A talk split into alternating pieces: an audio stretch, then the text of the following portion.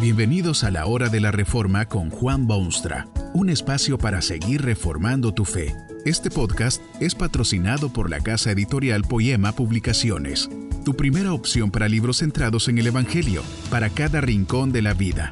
Para ver los nuevos libros de este mes, visita nuestra página www.poema.co. Ahora escuchemos a Juan Boonstra con el programa de hoy. Es cosa muy triste cuando alguien no recibe crédito por lo que hace. Muchas desgracias humanas se evitarían si se reconociese lo que sendos humanos han hecho. Lo mismo ocurre cuando se trata de Dios, el Espíritu Santo.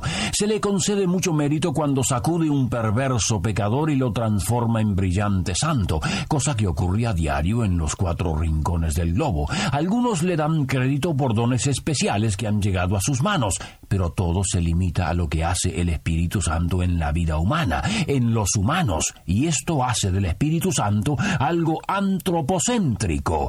Es como si su única función es satisfacer las necesidades del hombre, del hombre, del hombre.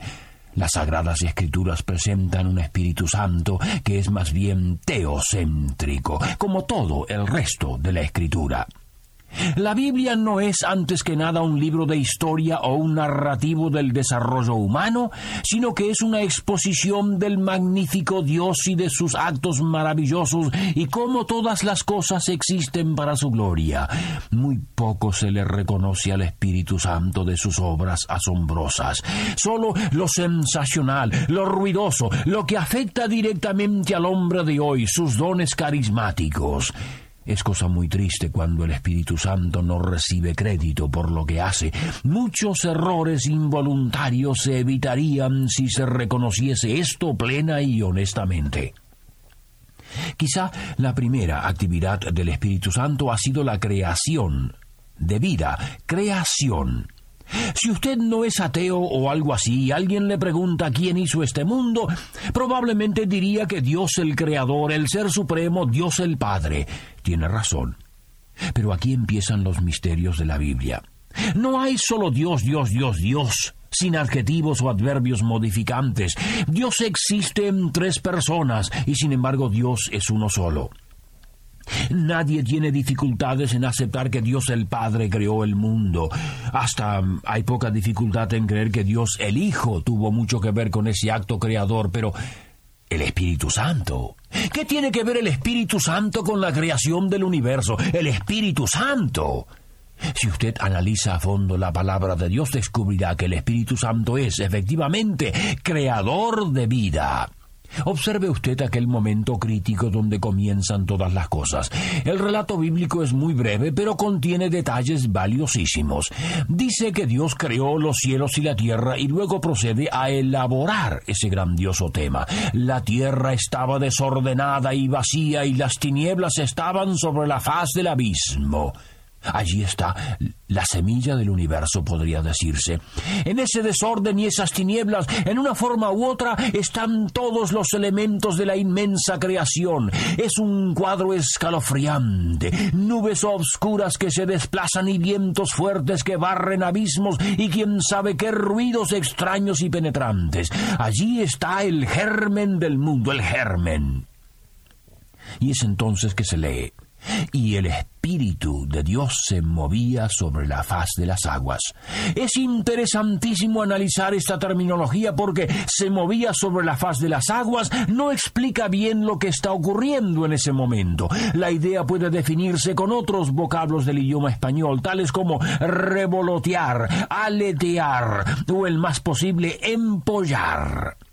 Luego de haber creado Dios el germen que será universo, es el Espíritu Santo el que entra en acción, el que como un águila celosa y aletea y revolotea, da vueltas alrededor de un mismo paraje porque allí están los huevos que producirán aguiluchos o pichones.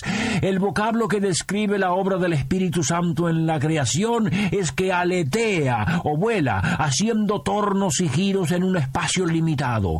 Empollar indica el acto de las aves que se ponen sobre sus huevos para que salgan de ellos nuevas aves. Eso es lo que hizo el Espíritu Santo en la creación.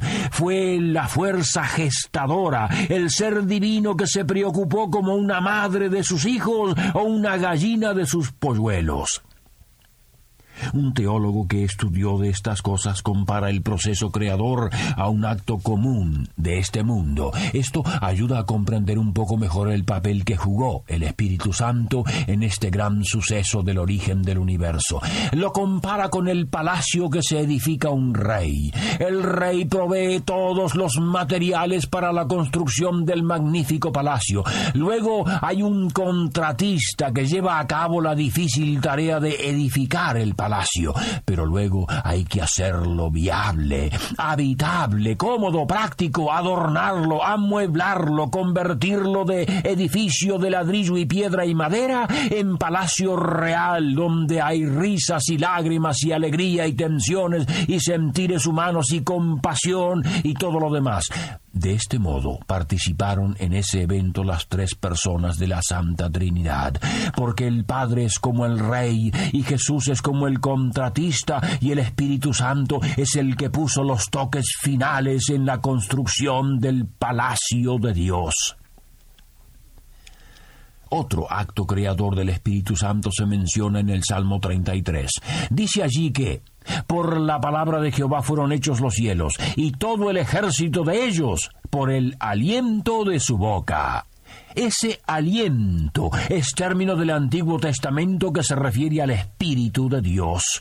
El significado de este pasaje es que Dios creó efectivamente los cielos con su palabra, pero el Espíritu Santo fue quien puso orden en ese innumerable ejército del cielo. Estrellas y astros y planetas, la Vía Láctea y todo el misterio celestial. Hay una referencia sobre esto en el libro de Job, donde aquel santo afirma de Dios, su espíritu adornó los cielos. Adornar en esta cita bíblica significa hacer hermoso o convertir una cosa en gloriosa.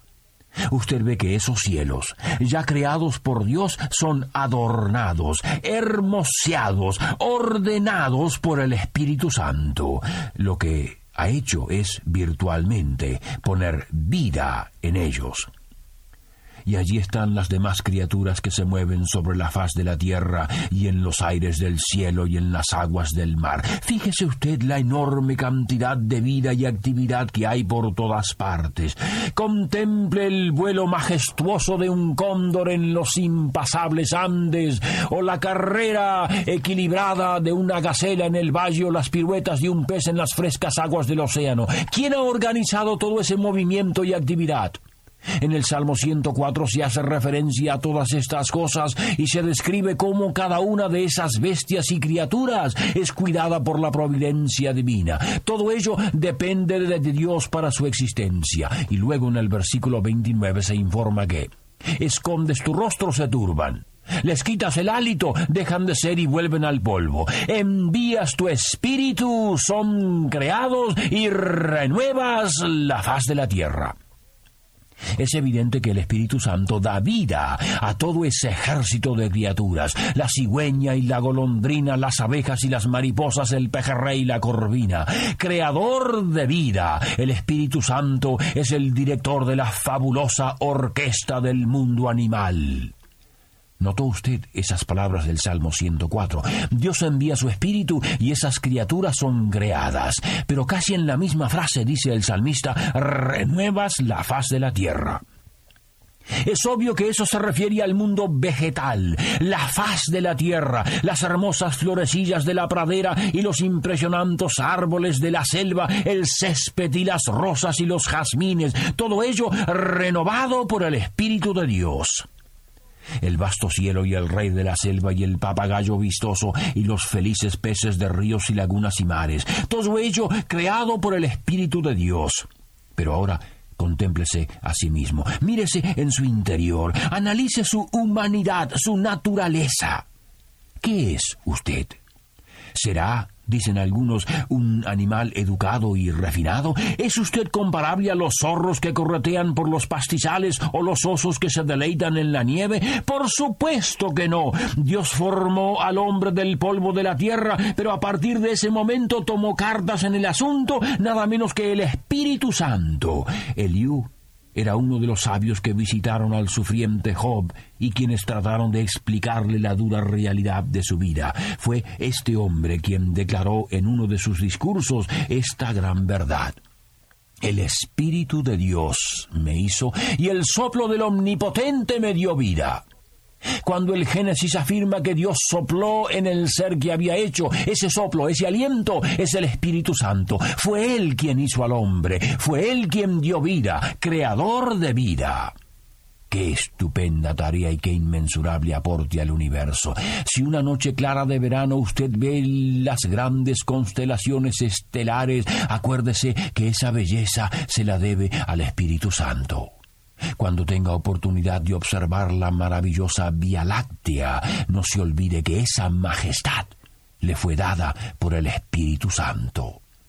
Cuando usted vea esa flor de increíbles colores que adorna su jardín o su patio, acuérdese que eso ha estado bajo la dirección experta del Espíritu Santo. Y cuando usted ve a su perro favorito besando sus perritos y guardándolos contra peligro, piense en la obra maravillosa del Espíritu Santo. Efectivamente, si Dios esconde su mano, dejan de ser. Se turban todos estos elementos del universo. Si les quita el hálito, dejan de ser. Pero cuando Dios envía el Espíritu Santo, todos ellos son creados y se renueva la faz de la tierra, creador de vida. Y es ese mismo Espíritu que crea la vida nueva, la vida eterna. Esta obra no es menos asombrosa que las demás.